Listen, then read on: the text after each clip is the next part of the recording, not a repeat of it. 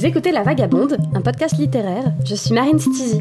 Et je suis Léa Schiavo. Bienvenue dans le 15e épisode. La vérité se cache-t-elle dans les bouquins? Peut-on découvrir le monde au travers des livres? Pour ce nouvel épisode de La Vagabonde, nous allons parler héritage. D'où je viens Où vais-je sont des questions que nous nous posons tous un jour, tout le temps. C'est vertigineux, mais aussi grisant ou douloureux. Certains d'entre nous peuvent y répondre, au moins pour la première, d'autres n'ont pas cette chance. Certains voient l'héritage familial comme un poids, d'autres comme un élément fondateur de leur identité. Les récits que l'on se transmet de génération en génération ont l'importance qu'on leur donne. Entre vérité, réalité historique et romanesque, que choisirait-on? Avec cette sélection, on oscille un peu entre tout ça, et ça donne, vous le verrez, pas mal à réfléchir. Et alors, qu'avons-nous dans la Vagabouk aujourd'hui? Nous avons La vérité sur la lumière d'Audur Ava Olaf Dutir, Nous avons Sage-femme de Marie Richeux Nous avons Une poupée en chocolat d'Amandine Gay. et L'art de perdre d'Alice Zéniter. Odur Rava Olasdottir nous fait prendre la direction de l'Islande, sa terre natale, où son héroïne, sage-femme, s'évertue à éclaircir le mystère d'une grande tante, elle aussi sage-femme, et qui sans relâche cherche à débusquer la vérité sur la lumière. C'est le titre de ce très beau roman, publié chez Ulma cette année. Marie Richeux, elle, fait le lien entre sa propre maternité et l'héritage possible légué par les femmes de sa famille. Le fil, tissé et parfois rompu entre les générations, est au centre de ce roman autobiographique paru chez Sabine Vespisser, éditeur, à la rentrée de septembre. Amandine Gay a sorti chez les éditions La Découverte son dernier essai, Une poupée en chocolat, dans lequel elle livre sans détour son analyse de sa propre adoption, convoquant sociologie et histoire pour comprendre et écrire la sienne. Et Alice Zéniter questionne quant à elle l'impact des non-dits et des silences dans la construction familiale dans son livre L'art de perdre, publié chez Flammarion en 2017. La famille de Naïma, la narratrice, a quitté l'Algérie en 1962 et bien des années plus tard, elle part à la reconquête de cette histoire dont elle ne sait presque rien. Depuis la publication de, son livre Rosa Candida, livre qu'il a révélé à l'international, l'autrice islandaise Odurava Olafsdottir ne cesse de séduire les lecteurs avec des livres d'une grande finesse, s'attachant le plus souvent à décrire les déambulations de l'être humain dans le monde, et le plus souvent aussi en les situant en Islande. Dans ses livres, elle parle de littérature et de poésie. Euh, L'Islande est reconnue pour être un pays particulièrement attaché aux livres et à l'écriture. La proportion d'habitants ayant déjà publié un livre ou ayant l'intention de le faire est particulièrement élevée. Euh, Odurava Olafsdottir écrit aussi la difficulté du quotidien autant que la beauté dans les choses très simples, euh, des petites histoires pour parler de la grande. Moi, ce que je ressens en la lisant, euh, c'est qu'elle nous permet de découvrir des trajectoires de vie où le rêve y a toujours une place importante. Son tout nouveau livre, La vérité sur la lumière, publié il y a peu de temps chez Zulma et traduit par Éric Bourri, ne fait pas exception. La vérité sur la lumière, en plus de posséder un titre à la beauté évidente, est de ces livres très doux qui ne souffrent pas de leur lenteur, au contraire. On suit la vie, euh, somme toute assez banale, de Dija, qui est sage-femme, et de ses rencontres avec des histoires de femmes de sa famille. Alors moi, un heureux concours de circonstances a voulu que je lise ce livre en partie lors d'un séjour à Reykjavik. Oui, j'ai eu cette chance. Je me suis échappée quelques jours et j'avoue que le fait de suivre les pas de notre narratrice dans la ville même où se situe son histoire, c'était assez fort. J'ai beaucoup aimé. D'autant que la narratrice a une manière bien à elle de parler de son pays, à travers les personnages qui croisent sa route, mais aussi l'atmosphère qu'elle en restitue en parlant, par exemple, de la météo, euh, exemple assez fort. Météo qui est très capricieuse, comme j'ai pu moi-même le constater, notamment en novembre. Le moins que l'on puisse dire, c'est que euh, la vérité sur la lumière n'est pas commun.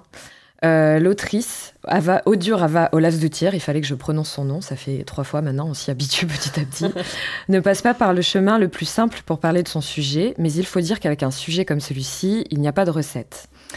En islandais, sage-femme se traduit littéralement par mère de la lumière, déjà c'est très joli. Euh, Lios égale lumière, maudire égale mère. Voilà, je débute en islandais. Elle précise, après avoir énuméré les différents mots utilisés dans plusieurs langues, euh, qu'en général, ce terme est utilisé pour désigner une femme, souvent d'âge mûr, apparentée à une grand-mère, qui en aide une autre à accoucher. Alors venons-en à l'histoire. Euh, Dija est issue d'une lignée de sages-femmes, comme sa grande-tante, sa grand-mère et ses aïeuls avant elle. Euh, dans sa famille, on utilise ses mains pour aider la femme à mettre au monde des bébés. Euh, la naissance et la mort, depuis toujours, sont, au- sont au cœur des préoccupations. Seule sa mère, qui dirige une société de pompes funèbres, et sa sœur, euh, météorologue, euh, n'ont pas respecté le contrat moral de leur famille. Et c'est en fait autour de sa grande-tante que Dija focalise son récit. Elle se laisse, elle, totalement de côté et on comprend pourquoi au fil de l'histoire. En fait, c'est la mort de sa grande-tante, Fifa, donc, qui était sage-femme elle aussi. à la mort de sa grande-tante, euh, elle, elle a emménagé dans son appartement et elle a commencé à se plonger dans, les vieux cartons.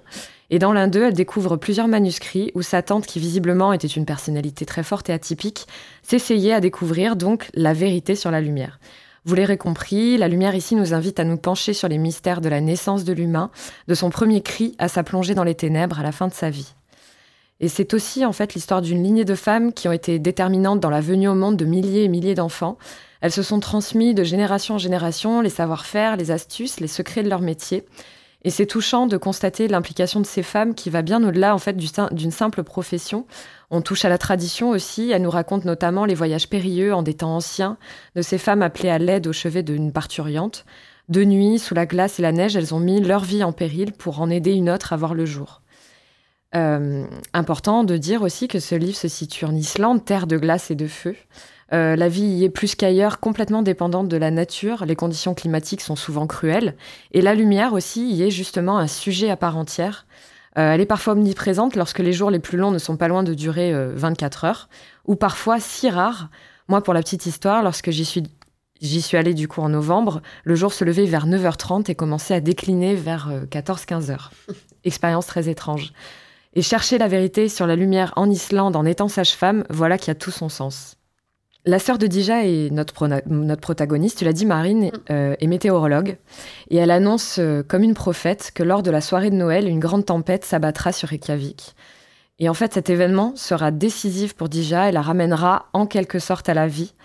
Euh, ça la poussera à laisser le passé derrière elle, euh, sa grande-tante, les vieux meubles qui vont avec l'appartement, ses recherches sur la vie, ses causes et ses conséquences, etc. Et alors en fait, oui, dans ce livre, on parle de, on, parle de naissance, on parle de, de, la vie, etc. Mhm. Mais on ne parle pas que de ça. Mhm. Euh, l'autrice aborde la difficulté du postpartum, euh, le deuil, l'impuissance face à la souffrance. en fait, le quotidien d'une sage-femme est aussi fait de ces, de ces problématiques-là. Et elle ne les met du coup pas de, mm. pas de côté du tout. Elle, elle, elle en parle de manière très frontale. Absolument. Mais euh, en quelques pages et beaucoup de poésie, ce livre réussit à nous plonger dans des réflexions infinies et passionnantes, notamment le rôle du hasard et des coïncidences dans nos vies, la manière que nous avons d'accueillir les contingences du quotidien, à quoi sont dus nos choix, nos décisions, des plus insignifiants en apparence aux plus importants. Euh, c'est déconstruit, non linéaire, je dirais. Elle alterne des passages d'une infinie poésie à des moments très prosaïques. Euh, ça peut être parfois déroutant, mais c'est surtout savoureux. Et moi, cette plongée dans l'Islande, ça m'a totalement séduite, forcément. Et dans ce texte, il est aussi beaucoup question de, fil. Euh, c'est-à-dire que la grande tante, elle, brode, elle tisse, elle, compose avec des fils comme les mères de Marie Richeux, nous le verrons ensuite. Euh, en fait, la métaphore n'est jamais loin. Euh, les fils de la vie, ceux que les moires ou les, ou les parcs dans la mhm. mythologie romaine entretiennent. Il y a Cloto qui tisse le fil de la vie, Lachesis qui le déroule et ensuite Atropos qui le coupe. Et cette question de fil en Islande, c'est hyper important puisque vous ne le savez peut-être pas, et je l'ai appris lors de mon séjour là-bas. le tricot, le fait de tricoter mhm. là-bas, il y a une importance capitale c'est presque une expérience nationale en elle-même. Donc c'est hyper important et intéressant d'avoir la, figure de la grande tante qui justement a cette, ce hobby-là. Ouais, elle, elle, elle, tricote aussi pour les, pour les bébés qui oui. naissent. Ça, ah oui, c'est adorable. Oui, c'est adorable. Elle fait des, enfin, il y a des layettes euh, qu'elle tricote euh, tout mhm. le temps euh, pour les enfants à venir, enfin, à venir, c'est adorable. Comme une grand-mère. Comme une grand-mère. Mais donc dans la vérité sur la lumière, il y a une femme qui vient de donner naissance à un, à, un fils et en fait, elle, elle, est complètement prostrée car elle réalise que son fils demain ou dans 89 ans, comme son grand-père, mourra, que son fil cédera. Et euh, vraiment, euh, dans ce livre, tout est question de fil, et, c'est très beau. Elle est où sa maman? demande sans cesse une petite fille à sa maman, en parlant d'une étoile, du petit oiseau sur la branche, de la chouette ou du dinosaure de son livre. Cette petite fille, c'est Suzanne, la fille de Marie, narratrice de Sage-femme, nouveau livre de la journaliste et écrivaine Marie Richeux, paru aux éditions Sabine Vespizer. Marie, la maman, euh, invite les réponses qu'elle veut donner à sa fille et Suzanne semble rassurée. Dans ce livre, écrit dans une langue extrêmement belle, comme on en lit peu à mon avis, il est question de famille, d'héritage, de liens, de fils que les femmes tissent depuis des générations et de ceux qui les unissent. Marie évoque ses tantes, ses grands-mères, toutes ses filles-mères, comme elle les appelle, une lignée de femmes qui donnèrent naissance à des enfants illégitimes, hors mariage, et toutes à l'âge de 27 ans. Il y a Madeleine, Ernestine ou Marie-Julie. Ce livre tente de conter leur histoire à ces femmes, des femmes dont celles qui viendront ensuite porteront aussi les noms, en deuxième prénom souvent, mais dont elles ne sauront pas grand-chose. Qu'ont-elles fait? Qui étaient-elles? Marie tente de renouer avec les siennes, dont les noms sont tout ce qui subsiste. Pas de visage, pas d'histoire. Alors, euh, elle se lance dans cette quête, cherche acte de naissance ou de décès en téléphonant à des dizaines de cimetières pour retrouver une trace perdue. En attendant, elle entreprend, par-ci par-là, de raconter ce qu'elle sait, par exemple le goût prononcé de sa grand-mère Madeleine pour les livres et la liberté, et bien sûr, la longue vie de sage-femme, de sa tante F, qui, comme Dija et ses mères dans La vérité sur la lumière, a consacré sa vie à mettre des bébés au monde, à veiller sur eux les premières heures de leur existence, et même à leur donner des noms euh, quand il n'y avait personne pour leur en donner. C'est vrai. Quand on parle de liens, on parle aussi ici de liens très concrets, de fils, encore une fois, euh, beaucoup de femmes de cette lignée étaient des tisseuses. Celles d'aujourd'hui ont un intérêt particulier pour la couture. Elles font leurs vêtements, ça leur apporte joie et sérénité et elles le partagent entre elles. Euh, Marie, par exemple, appelle immanquablement sa tante F quand il est question de couture, juste aussi parce qu'elle sait que ça la rendra contente. Le travail d'aiguille, donc, est omniprésent dans ce livre. Euh, d'ailleurs, cette métaphore du lien est nourrie tout du long. On passe d'un lien à l'autre, des femmes aux tisseuses, des mères aux couturières, et c'est donc sans surprise que la narratrice confie son lien particulier, encore une fois, le lien, pardon, c'est pas fait exprès, euh, avec l'artiste textile américaine Sheila X. Elle euh, raconte leur rencontre à l'occasion de la rétrospective de l'artiste au centre Pompidou, rencontre fortuite, tout à fait due au hasard, un jour de visite comme un autre. Leur mari, euh, qui a son bébé Suzanne dans un porte-bébé, séparé de sa mère que par quelques couches de tissu, découvre éberluer les œuvres de l'artiste américaine comme si elle les avait toujours connues. Elle dit Il me semblait ne rien découvrir des œuvres autour, il me semblait qu'une main aimante et bien informée avait simplement réuni, là ce qui, depuis toujours, touchait mon cœur. Puis entre en jeu la découverte de Marie d'une série de contrepointes réalisées à l'Hôtel-Dieu de Reims par des sœurs euh, Augustines dans la plus stricte forme de modestie, puisqu'il ne reste aucun nom, aucune trace mmh. de l'identité de ces femmes au combien artistes. De modestie ou de l'ensemble des forces qui confisquaient le nom des femmes depuis des siècles, ajoute, euh, ajoute l'autrice. J'ai évidemment apprécié cette, euh, cette petite note. Absolument. Et le travail d'aiguille était aussi pour ces femmes à cette époque le seul moyen de subvenir à leurs besoins euh, mise au banc de la société par le simple fait, tu l'as dit, d'avoir eu un enfant illégitime, d'être fille-mère. Euh, les travaux de couture sont alors la clé d'une vie indépendante financièrement, ou du moins ça leur permettait euh, tout simplement d'échapper à, la pauvreté. Et Marie Richeux a cette manière très intelligente de montrer du doigt un fait de société complètement aberrant, celui de bannir les femmes qui ont eu l'audace d'avoir un enfant hors mariage. qu'on appelle d'ailleurs fille-mère, comme si elles n'étaient pas tout à fait femmes, en fait, comme si c'était des enfants, enfin bref. Euh, elle évoque la honte de devoir accoucher sans mari, comme si un mari devait valider le simple fait d'avoir un enfant, de débuter une descendance. Ces ventres maudits, comme, euh, elle les appelle, une, une expression d'ailleurs qui illustre assez bien l'idée que les femmes, au fond, ne sont que des ventres, ne sont là que pour leur capacité reproductive, sont la honte littéralement de la société. On va enfermer ces femmes dans des maisons maternelles, c'est ce que l'autrice découvre dans son enquête, toujours pour sauver l'honneur de la France, du patriarcat, qui détourne les yeux des bâtards ainsi engendrés. Ça pose aussi la question très intéressante, je trouve, du patronyme et des sociétés patrilinéaires. Puisque ces aberrations n'arrivent que parce que c'est l'homme et seulement l'homme qui peut donner son nom à l'enfant. Sinon, on n'en aurait rien à fiche. Peu importe les conditions dans lesquelles elles étaient tombées enceintes, euh, l'important pour la société, euh, peu importe par exemple que ce soit des faits de violence, euh, voilà. L'important pour la société, c'était ce qu'elle représentait en fait, des filles soi-disant de mauvaise vie, infoutues de se trouver un mari, et cette violence de la société fait aussi le lit euh, de l'abandon d'enfants assez répandu à cette époque. Et euh, donc en fait, à partir de là, les quêtes, euh, elles se mêlent les unes aux autres, mais finalement, après tout, avoir écrit énormément de mhm. réflexions sur, sur, sur tout ce qu'elle rencontre, on, réalise que Marie se cherche également elle-même, évidemment. Euh, le chemin vers soi est aussi un chemin euh, tortueux. Mhm. Euh, il me semble, d'autant plus quand on devient mère, la question de la filiation, de ce qu'on transmet, de ce qui restera et de ce qui s'envolera, devient extrêmement importante. et je ne suis pas certaine qu'on arrive un jour au bout de ce chemin, mais la route en elle-même est déjà, je crois, une réponse suffisante. Amandine Gay est autrice, réalisatrice de films, sociologue et afroféministe. Avec Ouvrir la voie, son premier film sorti en 2017, elle accède à une forme de notoriété. Ouvrir la voie est un documentaire sur les femmes noires issues de l'histoire coloniale européenne en Afrique et aux Antilles. Le film est centré sur l'expérience de la différence en tant que femme noire et des clichés spécifiques liés à ces deux dimensions indissociables de notre identité, femme et noire. Je recommande ce documentaire, je l'ai vu, il est passionnant et très fort. Il est magnifique. En cette rentrée, les éditions de la découverte euh, publient Une poupée en chocolat, un livre euh, fort et personnel sur un autre aspect de sa vie. Amandine Gay est née sous X il y a 36 ans en France. Adoptée par un couple de blancs dans la banlieue lyonnaise, elle déconstruit dans ce livre passionnant tout ce qu'on pense savoir de l'adoption et surtout des adoptés.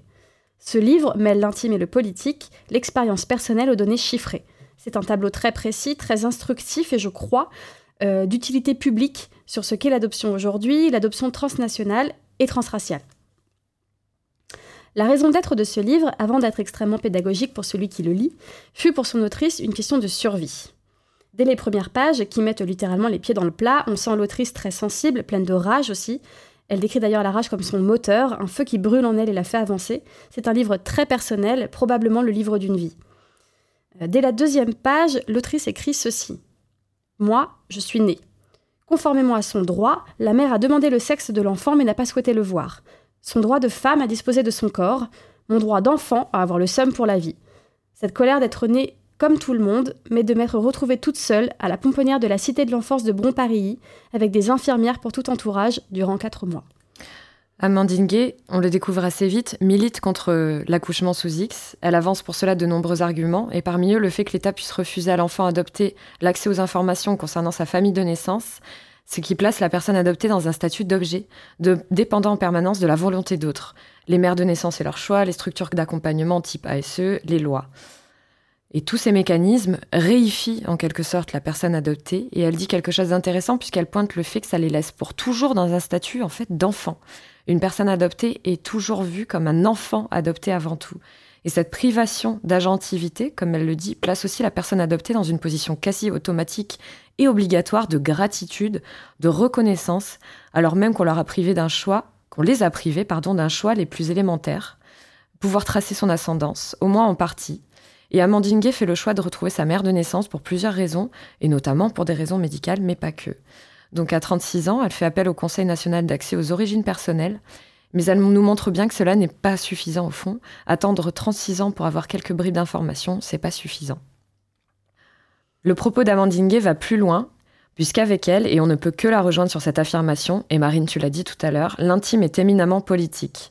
D'origine marocaine et antillaise, on apprend au fil du livre d'ailleurs de plus en plus de choses sur ses parents biologiques. Elle est un exemple, disons, éclatant de la théorie selon laquelle l'adoption est aussi politique, puisqu'elle intervient dans un contexte d'un pays donné. Elle est le produit de l'histoire coloniale de la France.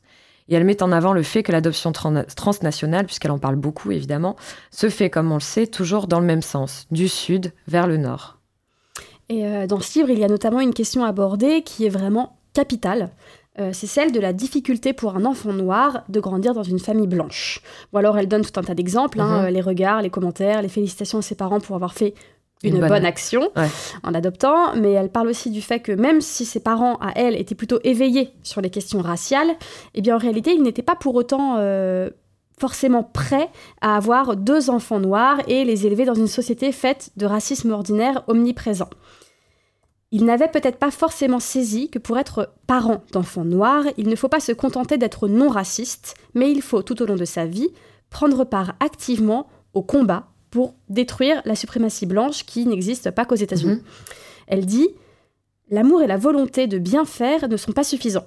Seule une éducation politique des familles adoptantes sur les questions raciales, effectuée par les institutions en amont de l'adoption peut permettre aux, enfants racisés grandissant dans des familles blanches de faire face au racisme systémique dont elles seront victimes toute leur vie.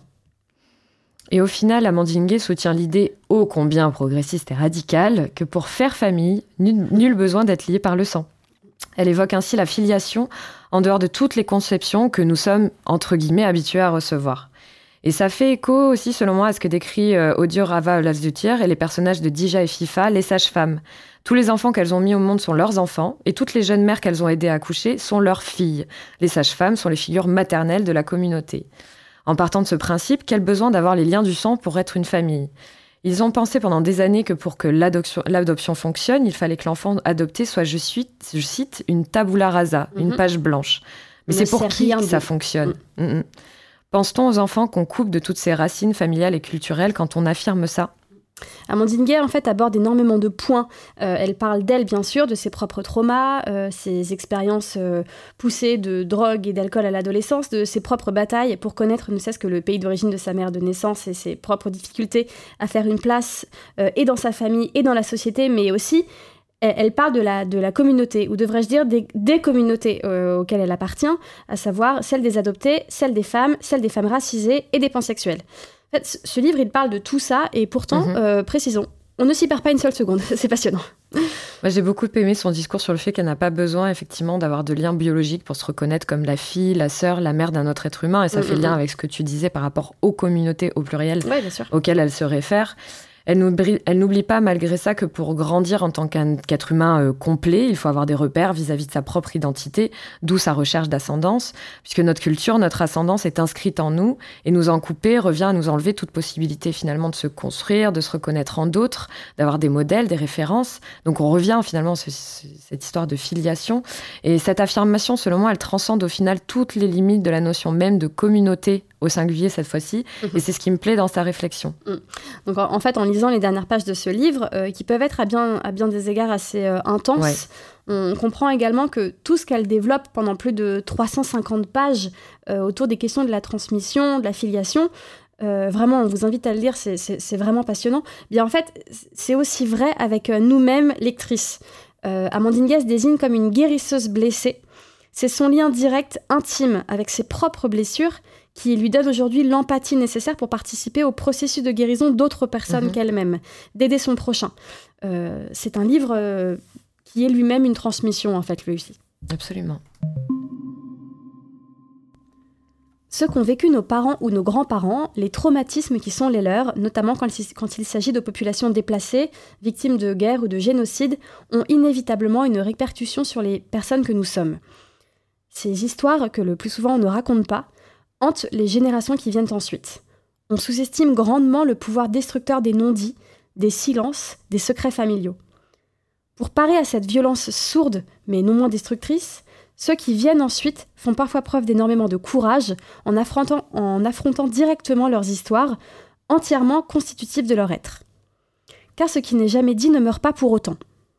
Partout, les enfants et petits-enfants de victimes de guerre, par exemple, ressentent, au plus profond de leur chair, la gangrène dont ils n'ont jamais entendu parler mais qui pourtant est bien vivante. Dans L'Art de perdre, roman publié en 2017 chez Flammarion et récompensé par de nombreux prix dont le Goncourt lycéen et le prix littéraire du Monde, l'autrice Alice Zéniter s'inspire de ses propres origines pour raconter le chemin parcouru par Naïma, la narratrice, pour reconstituer son histoire familiale et ses origines. Oui, on suit dans une première partie d'abord le chemin de Ali, son grand-père. Euh, nous sommes en Algérie française. Ali est kabyle, notable, propriétaire terrien et chef de clan. Il a été décoré par la France pour service rendu durant la Seconde Guerre mondiale. Les médailles de son torse témoignent d'un passé glorieux. Il a fait monter Cassino et le village le respecte pour tout ça. Surgissent alors dans la vie de tous la guerre d'indépendance et le FLN. L'homme glorieux pour ses choix, ses prises de position qu'il estimait le mieux pour protéger sa famille et son village est déchu. Il doit fuir s'il ne veut pas finir comme certains des hommes qu'il côtoyait, attaché nu et mort à un poteau. Avec sa famille, il fuit vers la France, c'est sa seule issue. Pas de rêve, mais l'espoir d'avoir au moins la vie sauve, le cœur brisé de devoir quitter famille, amis, patrie, mais aussi sa terre. Ali et sa famille Emma, ainsi que leurs enfants dont l'aîné, Hamid, sont parqués dans un camp entouré de barbelés à leur arrivée en France. Nul rêve, non, la chute est encore plus violente qu'il l'avait imaginé. L'arrivée en France signe le début d'une deuxième partie pour le livre d'Alice Zéniter. La lumière est désormais faite sur le père de Naïma, Hamid, petit garçon aîné de la fratrie. Il a l'esprit vif, le sens de la rébellion bien affiné. Pour lui, l'Algérie ne sera pas, comme ses parents, le pays regretté. Il sera au mieux un vague souvenir, au pire, la raison qui l'éloigne toujours plus de son père qui refuse de lui expliquer vraiment les raisons de leur départ. Alors il se forge dans une forme de refus de mémoire à celle qui deviendra sa femme, la mère de ses enfants, qui est française. Il taira son histoire, euh, celle de sa famille, refusera d'aborder la question de leur départ, car n'ayant lui-même pas toutes les réponses, il ne peut s'y résoudre. L'Algérie devient pour lui une histoire faite de silence et de non-dits, le passé de ses parents et le sien, une boîte qu'il n'ouvre plus.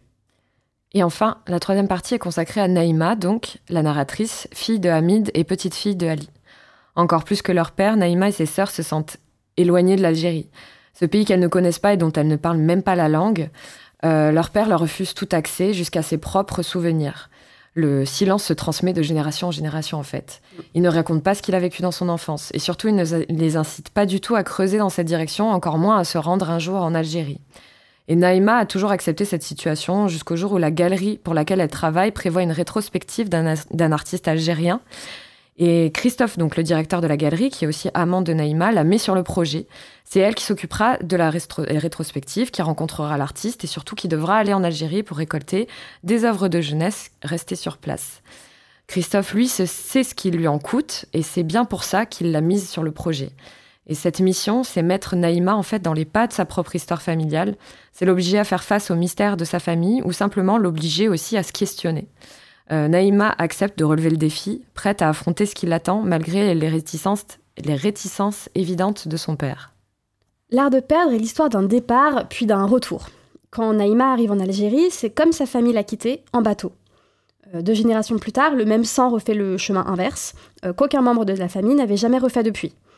Naïma, quand elle arrive dans le village de sa famille, est saisie par la ressemblance d'une de ses petites cousines avec sa propre sœur, le lien en regardant cette petite fille qu'elle ne connaît pas, avec qui elle, ne peut même pas parler, car euh, comme tu l'as dit, elle ne parle pas arabe. Euh, le lien est évident, déstabilisant pour la jeune femme qui a toujours laissé très à distance l'Algérie. néanmoins, je crois que la vraie force de ce voyage, c'est qu'il a permis à Naïma de réaliser qu'un pays n'est pas une évidence. un pays, ça se transmet, lui dit un des hommes qu'elle rencontre là-bas. Très joli. Ouais. Naïma, à la fin de son voyage, ne peut s'empêcher de constater la distance qui, reste entre elle et l'Algérie, euh, malgré sa rencontre avec des membres de sa famille, malgré le fait d'avoir vu enfin la maison d'enfance de son père. Euh, L'Algérie ne l'attendait pas. Euh, d'ailleurs, force est de constater qu'en effet, elle ne connaissait rien de l'histoire de ce pays qui a pourtant vu naître sa famille paternelle, mais il lui est mhm. totalement étranger et il le reste malgré ce voyage. Donc Naïma repart ainsi forte. Euh, de cette nouvelle évidence. Elle n'a pas forcément les réponses qu'elle cherchait, mais, finalement, euh, peut-être que c'était celle-là, en fait, qu'elle a trouvée. Depuis un certain temps déjà, la colère gronde, elle monte. Il y a quelques semaines dans les rues de Paris et un peu partout, on entendait aux alentours d'une marche les spéculums claquer. Les sages-femmes sont en colère. Leur statut est malmené, méprisé, elles sont sous-payées, et cela suffit. Elles le disent haut et fort, cela suffit. Pourtant, toutes les femmes qui ont un jour eu affaire à elles le savent. Elles sont indispensables. De mon propre accouchement, au milieu des centaines d'émotions qui se bousculèrent ce jour-là, j'ai le souvenir du visage de la femme qui a accouché ma fille et qui l'a tenue dans ses mains pour la première fois. Sage-femme, et je le crois, dure comme fer, un des plus beaux métiers du monde. Elles sont les mains qui nous unissent les unes aux autres, les ombres qui font de nous des familles, des amis, des amants. Elles sont le savoir ancestral, celui qui de tout temps a toujours fait si peur. Sans elles, nous ne sommes pas grand-chose, nous ne serions peut-être pas là d'ailleurs. On a toujours fait le reproche aux femmes de ne pas savoir s'emparer des sujets dits universels. Ce serait la raison pour laquelle elles seraient si absentes de la création. Ces livres parlent de femmes, de transmission entre elles, qu'elles soient du même sang ou non, de femmes qui agissent pour comprendre le passé et transmettre quelque chose à leur tour. Garantir à leur descendance un avenir sain, ouvert, lumineux. Chercher à comprendre les possibles cicatrices du passé pour les accepter et voir l'avenir. Elles sont fortes, elles sont indispensables, et elles nous donnent à toutes et tous des clés pour nous comprendre. Et qu'y a-t-il de plus universel que cela? Merci d'avoir écouté cet épisode de La Vagabonde. Merci. Merci à Bastien Jackson pour la réalisation et le montage, et à Théophile Denis pour la musique. Musique. Vous pouvez toujours nous retrouver sur les réseaux à La Vagabonde Podcast. Joyeux Noël, joyeuses fêtes, et à bientôt. Salut